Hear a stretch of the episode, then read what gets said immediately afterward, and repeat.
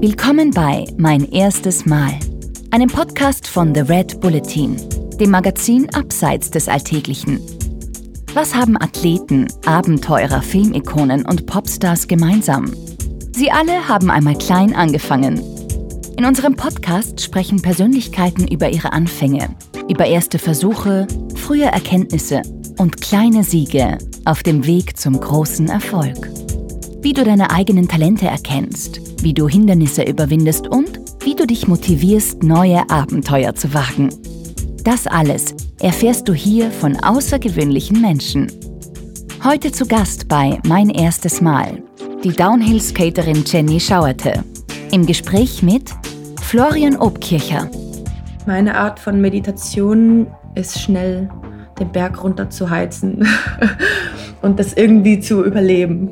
Das ist Jenny Schauerte, Downhill-Skateboarderin, Filmemacherin und Adrenalin-Junkie. Sie ist eine, die danach süchtig ist, mit über 100 Sachen auf Longboards extrem steile Bergstraßen hinunter zu brechen. Was für Hosenscheißer wie mich nach schlimmstem Albtraum klingt, ist für sie Erholung. Oder, wie sie eben sagt, ihre Form von Meditation. Und nicht nur, dass sie den Extremsport liebt, die 33-jährige Bayerin ist auch richtig gut darin. 2016 wurde sie Vize-Weltmeisterin im Downhill-Skateboarding. Momentan macht sie gerade als Filmemacherin von sich reden. Jenny hat nämlich eine Doku gedreht. Einen Film, der im Herbst erscheint und schon jetzt von der BBC und Filmfestivals mit Vorschusslobern überschüttet wird. Die Doku folgt fünf jungen Frauen, die in einem VW-Bus durch Europa tingeln, auf der Suche nach den besten und extremsten Bergstraßen für ihre Abfahrten. Diese Frauen nennen sich Wolf Women und Jenny ist, unschwer zu erraten, selbst eine davon. In meinem Interview mit ihr wollte ich gleich zu Beginn herausfinden, wo ihre Liebe zum Speed ihren Anfang genommen hat, wie sie sozusagen vom Adrenalin abhängig geworden ist. Hallo Jenny, willkommen zu Mein erstes Mal Podcast. Hallo Florian, es freut mich. Jenny, wenn ich mir deine Downhill-Videos auf YouTube anschaue, dann zieht's mir alles zusammen. Bei mir ist das so das Gefühl, dass ich äh, bei jeder Kurve, in die du rein donnerst, wegschauen will, aber nicht kann, weil weil es eben so faszinierend ist, weil man sogar beim Zuschauen einen Adrenalinkick verspürt irgendwie. Deshalb würde ich gern von dir wissen, kannst du dich eigentlich an deinen ersten Adrenalinkick erinnern? Ähm, ja, kann ich dir gerne erzählen. Und zwar glaube ich, das war in meiner Kindheit als ich im Schwimmbad vom 3-Meter-Turm zum ersten Mal runtergehüpft bin. Und wenn man dann so frei runterfällt, dann tschu, auf einmal schießt einem das Adrenalin rein. Und ähm, erst hat man natürlich total viel Schiss und traut sich nicht und steht da voll lang rum und überlegt, ob man da jetzt echt runterspringen soll und es ja total gefährlich ist. Aber eigentlich wenn man dann gesprungen ist und gemerkt hat, wow, was war denn das jetzt gerade? Dann will man das sofort nochmal machen. also es ist echt instantly, also ähm, süchtig machend, sagen wir es mal so. verstehe, verstehe. Und süchtig machend ist ja in deinem Fall auch ein gutes Stichwort, weil dir war es ja irgendwann nicht mehr genug, diesen Adrenalinrausch zu verspüren. Du wolltest ihn auch erforschen, oder?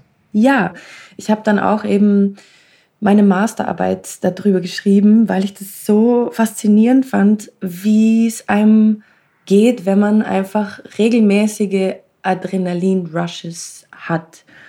Und ähm, wenn man den Rush hat, das ist die Fight-or-Flight-Reaction.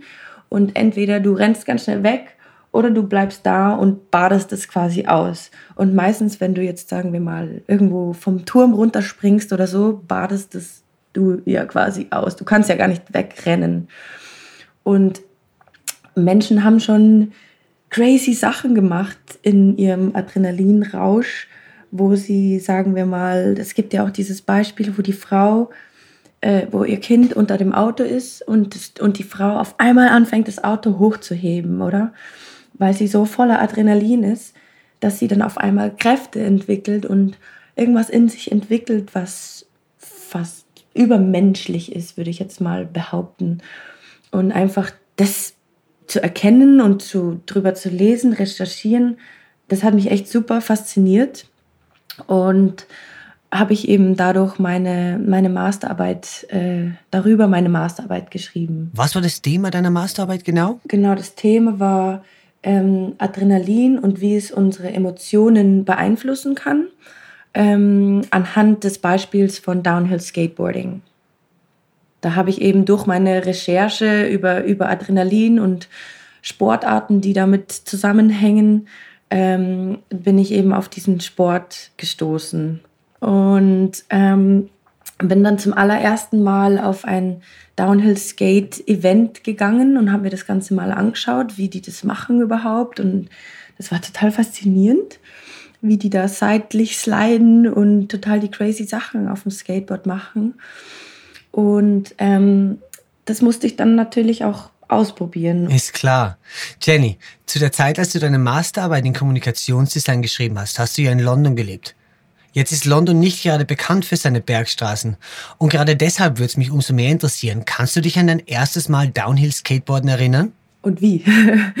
ähm, ich kann mich echt sehr gut an mein erstes Mal Downhill-Skateboarden erinnern. Ähm, da war ich nämlich mit meinem Papa Wolf, nenne ich ihn. Ähm, das ist einfach ein guter Freund, den ich getroffen habe, der mir auch gute Infos gegeben hat, den ich interviewt habe eben über das Thema, den ich in London gefunden habe. Damals, als ich eben die Masterarbeit geschrieben habe, wollte ich natürlich am eigenen Leibe erfahren, wie das jetzt ist mit diesem Downhill-Skaten. Und ich musste es natürlich jetzt mal lernen, wie man so einen Slide macht, weil das war ja das, das große Ding, ist ähm, zum ersten Mal einen Slide hinzukriegen. Das heißt, die Rollen, die normalerweise grippend herunterrollen, die hören dann auf zu rollen und man legt sie quasi seitlich und dann rutschen sie. Und durch das Rutschen bremst man ab. Also wird langsamer oder bremst ganz ab. Und ähm, das war nämlich eine Nacht- und Nebelaktion. Mit äh, Papa Wolf sind wir dann in, ähm, irgendwo in die Backstreets von, äh, wo war das? Greenwich Park das war bei Greenwich Park, irgendwo so eine Straße, wo eine Laterne war, also war schon dunkel, ähm, keine Autos unterwegs und halt, es ist ein total flacher Hügel. Es war jetzt nicht ein, ein großer Berg, aber du brauchst auch keinen großen Berg, um das zum ersten Mal auszuprobieren.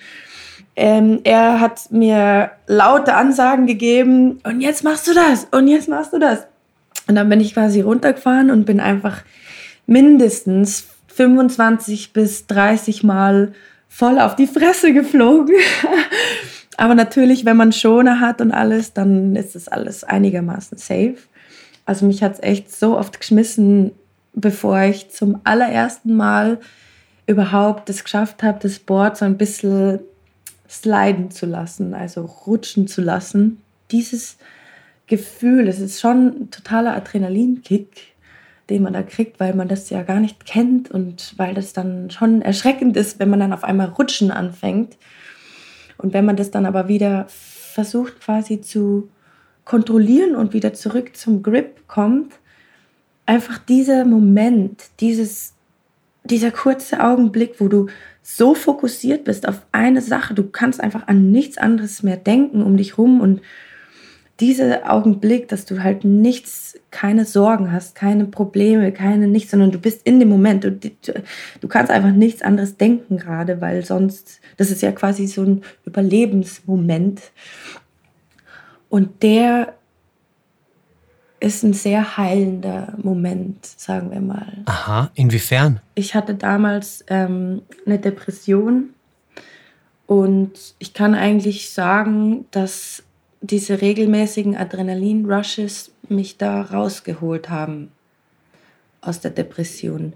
Dass dein Körper quasi nicht sein gewohntes, ähm, seinen gewohnten Trott nachgeht, sondern eben rausgenommen wird aus diesem Gewohnheitsding und was der Körper so gewohnt ist, gemütlich ist quasi. Also einfach Komfort, aus diesem Komfort heraustreten. Das hat mich total fasziniert einfach und mich auch geheilt und einfach so fasziniert, dass ich meine Masterarbeit darüber schreiben wollte. Lass mich noch mal kurz zurückkommen zum Sliden. Das muss man vielleicht für den Hörer noch mal genauer erklären. Du brechst da also voll über den Berg runter. Dann stellst du plötzlich das Brett quer und lehnst ihn nach hinten und du gleitest. Die Rollen rutschen quasi gegen die Fahrtrichtung und ziehen eine Gummispur am Asphalt. Schaut irre aus. Aber kann man auf diese Weise echt von 100 km/h voll runterbremsen? Ja, kann man. Also ja, man kann mit einem Slide von 100 km/h auf 0 herunterbremsen. Man braucht aber einen relativ langen Weg, sagen wir es mal so, also einen Slideweg. Wie lang ist der? Das kommt darauf an, wie schnell man fährt. Aber es kann von, sagen wir, drei Meter bis 20 Metern variieren. Also wenn du halt nur 20 km/h fährst, dann, dann bist du in nicht mal einen halben Meter zum Stillstand gekommen, wenn du einen Fuß runter tust. Wenn du aber mit 100 km/h runterfährst, dann ist dein Bremsweg einfach viel länger. Aber das macht man auch nur, wenn man unter Kontrolle hat, dass man diesen Weg auch hat. Also wenn ich eine Open Road fahre, fahre ich einfach nicht 100 km/h wie ein Gestörte darunter, weil ich weiß genau, okay, ich brauche einfach viel länger, um zu, zu bremsen. Du hast vorher gesagt, dass man bei der Abfahrt total fokussiert ist, dass man an nichts denkt. Erklär mir das. Was bedeutet das genau? Man denkt nicht wirklich, man handelt, man reagiert.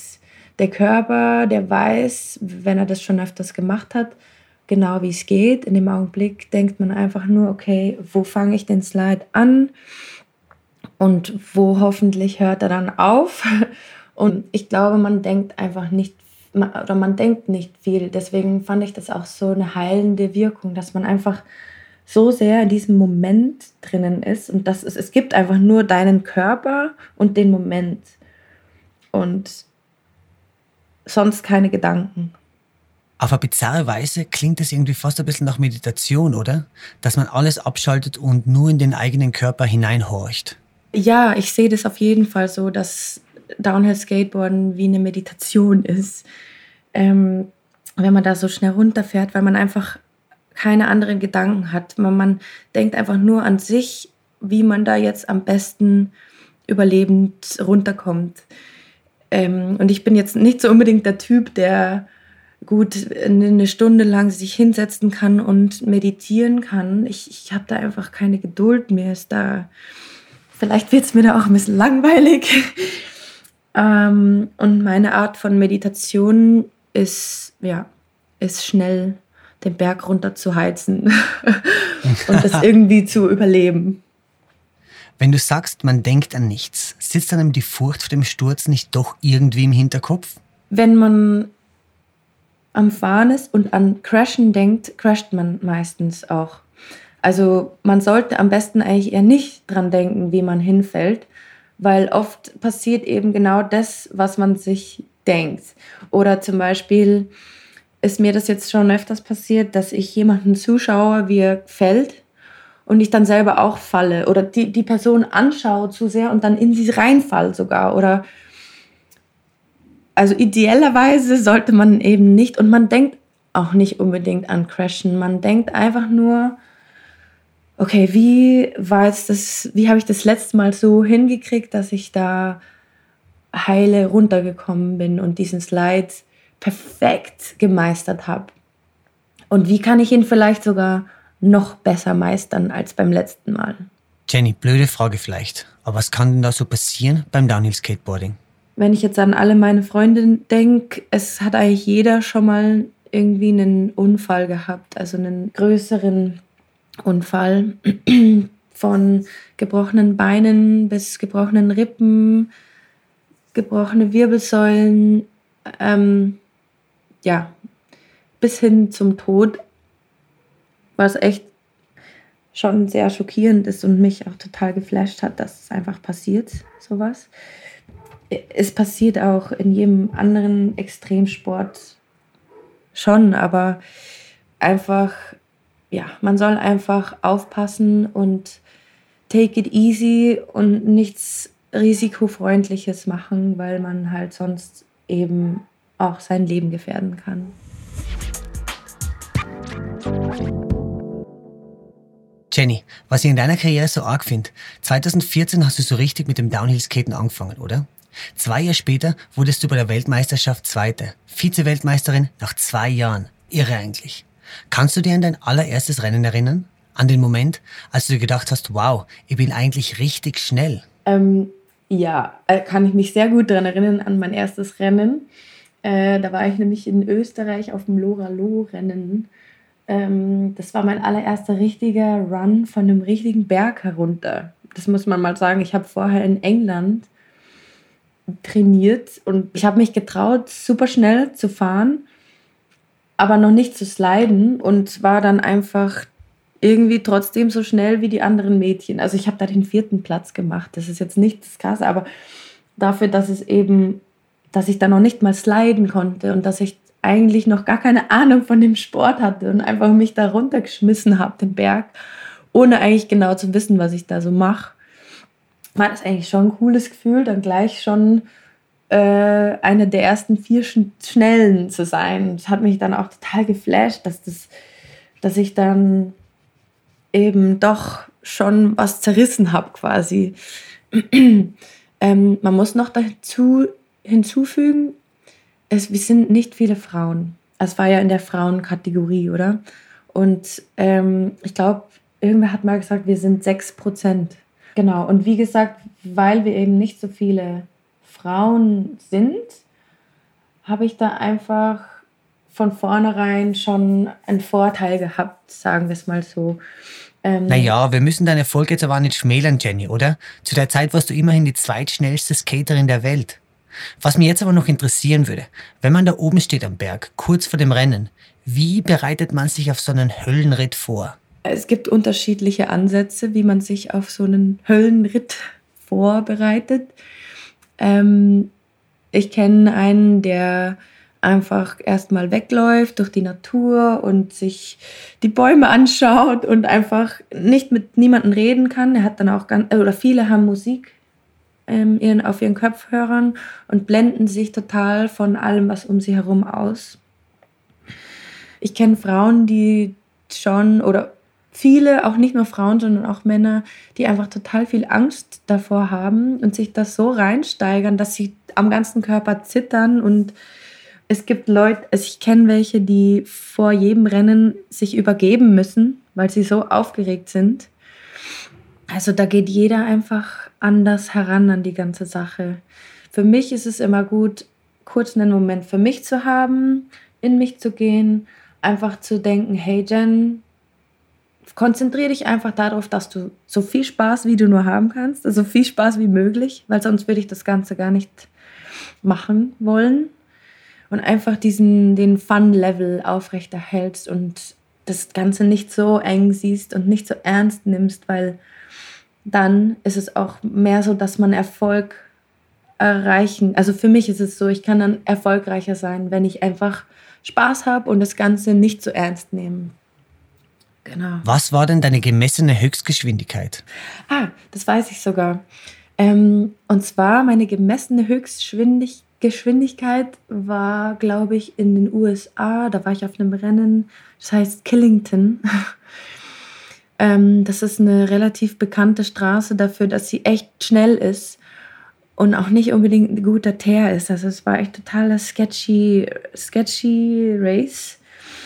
Und da kam die Polizei mit, dem, mit der Speedgun, um aus Spaß uns zu messen. Und mein Top Speed waren, glaube ich, 59 oder 60 Miles per Hour auf der Strecke. Das sind ungefähr 100, 110 km/h. Wahnsinn! Das ist ja schneller als ein Auto bergab unterwegs ist. Deutlich sogar, oder? Äh, ja, ist es. Das haben wir nämlich gestern, gestern war ich erst beim, bin ich hier vom, ich bin gerade auf Teneriffa ich bin gerade vom Teide, von dem Vulkan heruntergefahren. Und ein Freund von mir ist hinterhergefahren mit dem Auto, um mich zu filmen. Und das hat er auch zum ersten Mal gemacht. Er ist Filmemacher und ist einiges gewöhnt. Aber er hat auch gesagt, also in den Kurven haben die Reifen gequietscht. Da war, da war es ganz aus. Also da habe ich echt gedacht, oh Gott, jetzt das Auto ist geslidet. Und ja, ich würde auf jeden Fall sagen, dass wir teilweise schneller als Autos den Berg herunterkommen. Eben weil wir viel schneller in den Kurven sind. Wir sind halt viel kleiner und windiger. Und ein Auto hat da echt Schwierigkeiten, hinterherzukommen. Und genau, teilweise fahren wir auch im Geraden schneller, als ein Auto jetzt da runterfahren würde. Ich weiß nicht, äh, man muss schon irgendwie crazy drauf sein, mit einem Auto mit 100 km/h einen Berg runterzufahren. Ähm, ja. Was macht es eigentlich mit einem, wenn man tagtäglich so einen gefährlichen Sport ausübt? Verändert es dein Mindset oder die Art und Weise, wie du die Welt siehst? Auf jeden Fall ähm, verändert der Sport, der regelmäßige Adrenalinkick auch dein Leben. It's the key to happiness. Und ähm, das habe ich eben auch an mir selber erfahren, dass ich auch einfach durch auch diese regelmäßigen Kicks und das regelmäßige Runterfahren irgendwo, man einfach ausgeglichener ist. Man fühlt sich ausgeglichener. Und was mir auch einfach ganz wichtig war, schon, also ich in dieser Depressionsphase von mir, war es auch so, dass ich nicht so viele Freunde hatte. Ich hatte jetzt nicht so eine Clique. Ähm, das habe ich mir immer gewünscht irgendwie. Und jetzt bin ich mittlerweile an dem Punkt, dass ich eine Wohnung, das war immer mein Traum, dass ich eine Wohnung habe oder in einem Haus wohne mit meinen besten Freundinnen. Und jetzt wohne ich in einer Wohnung mit meinen besten Freundinnen und es sind alles Downhill-Skateboarderinnen. Ihr seid ja nicht nur alle fünf Downhill-Skateboarderinnen, ihr gehört zu den Besten der Welt. Das ist so, wie wenn Michaela Schifrin, Katharina Linsberger und Petra Vlova in einer WG zusammenwohnen würden. Völlig irre eigentlich. Als Crew nennt ihr euch Wolf Women, die Wolfsfrauen. Und ihr fahrt gemeinsam in einem VW-Bus von Rennen zu Rennen. Kannst du dich an eure erste gemeinsame Reise als Rudel erinnern? Ähm, boah, da kriege ich gleich Gänsehaut, wenn ich da nur dran denke. Ähm, ja, kann ich. Ich kann mich sehr gut daran erinnern, wie ich mit meinen Mädels zum allerersten Mal ähm, die Eurotour mitgemacht habe. Also wir haben ähm, verschiedene Rennen in Europa, in Italien, in, che in, in der Czech Republic, in ähm, wow, äh, Österreich, in, in Deutschland auch. Ähm, in, mir fällt es gerade nicht alles ein, gerade. Ähm, also einfach viele verschiedene Länder in Europa Rennen gehabt. Und ich war die Einzige, die äh, einen VW-Bus hatte damals schon von den Mädels. Und mm, ich habe dann einfach ein ähm, paar Mädels mitnehmen können in meinem Van. Und wir sind dann von Rennen zu Rennen zusammengereist und sind dann zwischen den Rennen auch alle möglichen Berge runtergeheizt, die da waren, also die da auf der Strecke lagen quasi. Und das Gefühl mit einem Haufen Mädels, die alle auch mega gut skaten und die einfach vom, vom Typ her einem so ähnlich sind und so viel, ich weiß nicht, so viele Emotionen teilen, weil man ja doch was Gefährliches macht, was einen als Gruppe total zusammenschweißt. Einfach dieses Gefühl, mit einem Haufen gleichgesinnter Mädels zu reisen, die sich für den gleichen Sport so begeistern können, das, das hat mir so gut getan und es hat mir einfach so gut geholfen, auch aus der Depression rauszukommen und einfach einen Pack zu finden, der so ist, wie ich das war. Wow, das war einfach total beeindruckend. Und ich war so beeindruckt von den Mädels, dass ich da gleich gedacht habe, wow, cool, das müssen wir unbedingt irgendwie fotografisch äh, festlegen, beziehungsweise filmerisch. Und habe dann beim nächsten Mal meine GoPro mitgenommen und habe dann einfach angefangen, die Mädels so ein bisschen zu filmen. Ah, warum der Name Wolf Women? Und was kann man sich von Wölfen abschauen? Also Wolf Women, darauf bin ich gekommen, ähm, einfach weil erstens mal, wenn man miteinander reist, in so einem Pack, wie so ein Wolfpack, jeder irgendwie seine Rolle hat, oder? Und bei Wölfen ist es ja so, dass die sehr gut im Rudel funktionieren. Also eben, wie gesagt, jeder hat was zu tun und jeder kann sich auch darauf verlassen, dass der andere das macht und eben sein Leben anvertraut dem anderen oder sein, sein, die Nahrung, die dann kommt, die dann alle überleben lässt. Und ähm, die Idee Wolf Women war auch so ein bisschen angelehnt an ein Buch ich weiß nicht, ob du es kennst, das, ist, äh, das heißt Women Who Run with the Wolves. Eigentlich die Originalfassung auf Spanisch, äh, Los Mujeres que corren con los Lobos von Clarissa Pingola Esteca heißt sie. Und da geht es um deine innere Wild Woman, auf die du dich immer verlassen kannst, weil sie immer da ist. Du bist quasi nicht alleine. Du hast immer irgendwas in dein Instinkt, dein, deine Natur, dein, dein, dein, dein, deine innere Natur, die, du, die ist immer da. Und dieses Gefühl, das zu wissen und, zu, und das auch okay ist, das zuzulassen, dass sie da ist und dass sie wild ist und dass sie wilde Sachen macht, war einfach so auch ein total guter Gedanke, der mich weit gebracht hat und der mir viel erklärt hat. Und all diese Frauen, mit denen ich eben da reise und skate, die haben dieses Wilde und das, die lassen das raus. Und ich sehe das und ich sehe mich selber darin auch. Und einfach dieses Wilde, was uns verbindet, dieses Herausgehen und die Berge skaten zusammen und was total Gefährliches machen, Adrenalinschubs zusammen erleben, ähm, zusammen, was weiß ich, äh, ein Lagerfeuer machen und campen und einfach eben, jeder arbeitet darauf hin, dass man quasi, dass es einem gut geht und dass man so ein tolles Erlebnis wie möglich hat in der Natur. Und Holz ja auch zusammen? Ja. Wir haben so ein bisschen was entwickelt, weil wenn man so mitten in irgendwie im Trubel ist und sich nicht findet, dann kann man den Wolfsschrei machen und dann findet man sich wieder. und da machen dann auch alle mit. Und wie klingt der? Kannst du das ganz kurz? Au, au, au. Wenn ich es allein mache, ist es voll doof. Es ist nämlich gar nicht, gar nicht so cool, wenn einer allein. Mir gefällt es sehr gut. Eine Frage diesbezüglich noch. Ihr fahrt also gemeinsam durch Europa von Wettbewerb zu Wettbewerb und sucht nebenbei noch nach den besten Bergstraßen. Was macht denn eigentlich eine Straße besonders downhill-tauglich? Also eine Bergstraße ist besonders tauglich für Downhill-Skaten, wenn sie ähm, steil genug ist, dass man schnell genug fahren kann. Viele coole Hairpins oder Kurven beinhaltet. Ähm, wenn man Open Road fährt, also es ist ein großer Unterschied, oder? Rennen fahren und Open Road das sind zwei verschiedene Welten, weil Open Road bedeutet, wir fahren auf der offenen Straße, wo eben Verkehr sein kann.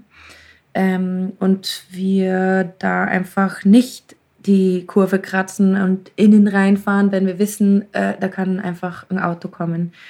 Was total hilfreich ist, natürlich, wenn man jetzt von oben die ganze Straße sehen kann, weil dann siehst du ja schon, ob jetzt ein Auto kommt oder nicht. Wenn man das nicht sieht, ähm, wir benutzen Walkie-Talkies zur Kommunikation. Also das, das, der Fahrer, das Auto fährt äh, runter und gibt quasi an, äh, clear, clear, clear oder one car up, ein weißes Auto und, oder wenn zum Beispiel ein Bus kommt, dann wird alles abgebrochen. Also wenn ein großer Bus um die Kurve fährt, dann benutzt er halt beide Spuren und dann kannst du da nicht dich durchsneaken und das ist einfach gefährlich. Also wir sind da schon echt extrem, extrem vorsichtig und fahren ähm, eben, genau, wie gesagt, mit, mit Walkies und versuchen da den Verkehr zu vermeiden. Aber eben, wie gesagt, die perfekte Strecke für mich vor allem ist schön weit und ein guter Teer, also ein guter, ein glatter Asphalt. Jenny, ganz ehrlich, vor unserem Interview habe ich kaum etwas gewusst über Downhill Skateboarding. Ich kenne zwar die spektakulären Videos, habe aber null Einblick in die Szene selbst. Und äh, weil es wahrscheinlich nicht nur mir so geht, hast du vor drei Jahren begonnen, einen Film zu drehen. Über die Wolfwomen, über Downhill Skateboarding Kultur an sich.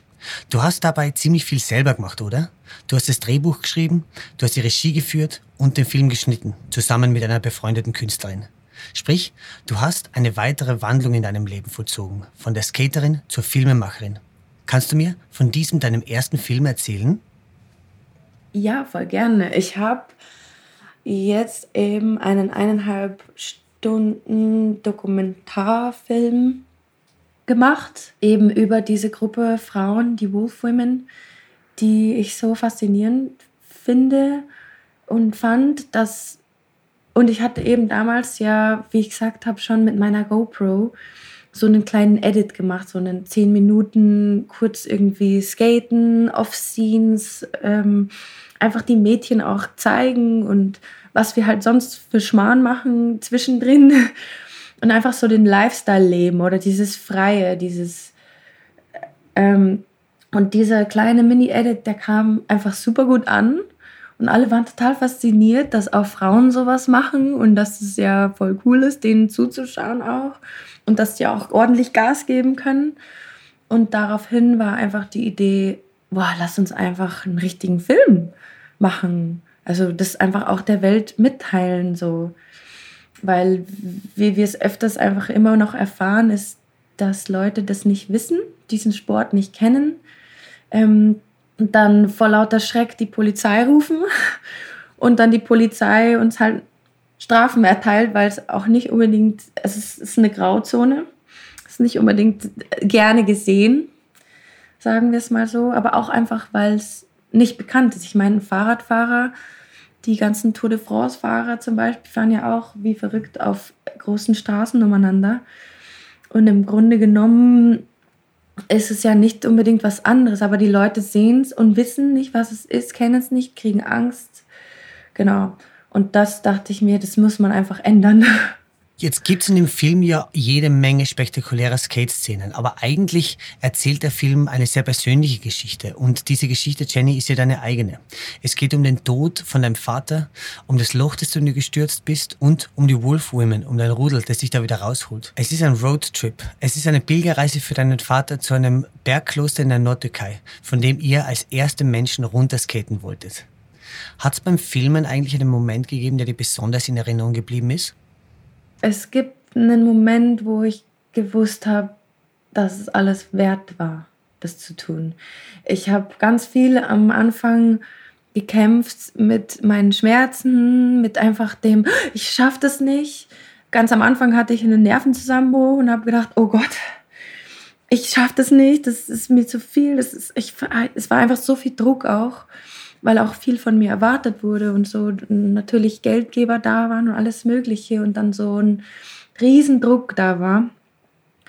Und es gab diesen Moment, den ich nie vergessen werde, wo wir über die Klippe, wir sind so eine total verrückte Bergstraße, so eine, eine, eine, Feld, einen Feldweg, den Berg hochgefahren, mit diesen riesigen Campervan, wo wir auf keinen Fall hätten umdrehen können, weil gar kein Platz gewesen wäre und, und ich nicht wusste, ob um die Ecke die Straße aufhört und da eine Klippe ist oder es war echt so ein spannender Moment und wir nicht wussten, sind wir jetzt dann gleich da oder stürzen wir jetzt gleich eine Klippe herunter.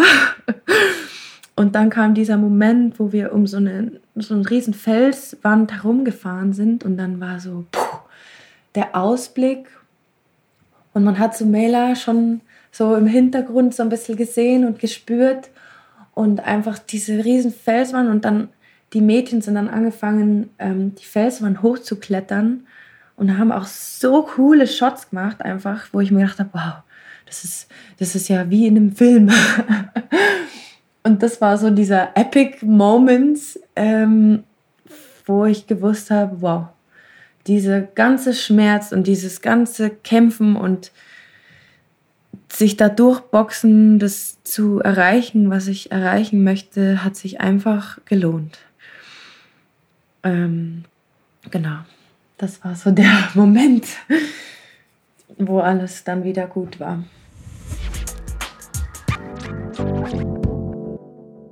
Jenny, was mir in deiner Karriere so fasziniert, ist die Art, wie du Dinge anpackst. Du entdeckst Downhill Skateboarding und bist wenige Jahre später schon Vize-Weltmeisterin. Dann findest du Filmen spannend und machst eine Doku, die dann gleich auf Filmfestivals in aller Welt präsentiert wird. Wie kommt man zu so einem unbeschwerten Einfachmachen-Ansatz? Ähm, das ist eine sehr gute Frage. Ähm, weil das war früher nämlich nicht schon immer so, glaube ich. Also mir sind Dinge schon schwer gefallen oder einfach mich zu überwinden, Dinge zu tun. Das ist ja bei einer Depression so, dass man sich total überwinden muss, überhaupt irgendwas zu machen. Aber ich glaube, dass vor allem mein Papa mir da irgendwie auch ein bisschen den Weg gezeigt hat, Dinge unbeschwerter zu sehen, beziehungsweise das Leben zu genießen, auch wenn es einem schwer vorkommt. Ähm, und auch einfach was zu machen und es dann auch durchzuziehen oder einfach auch was zu machen. Also seine Philosophie war, tu es und zwar jetzt sofort und zwar richtig. Und das habe ich ganz lang ähm, vielleicht nicht so ganz verstanden und so. Und jetzt merke ich eigentlich im Nachhinein erst, wie sehr er mir einfach das gezeigt hat.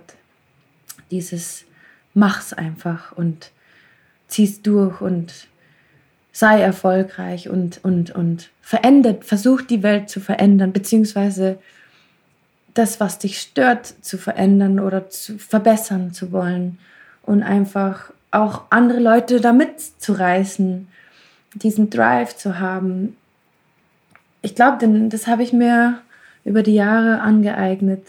Das bringt mich dann auch schon zu meiner letzten Frage, Jenny. Auf welches nächste erste Mal freust du dich? Ich glaube, dass man jeden Tag irgendein erstes Mal erfahren kann, wenn man das möchte.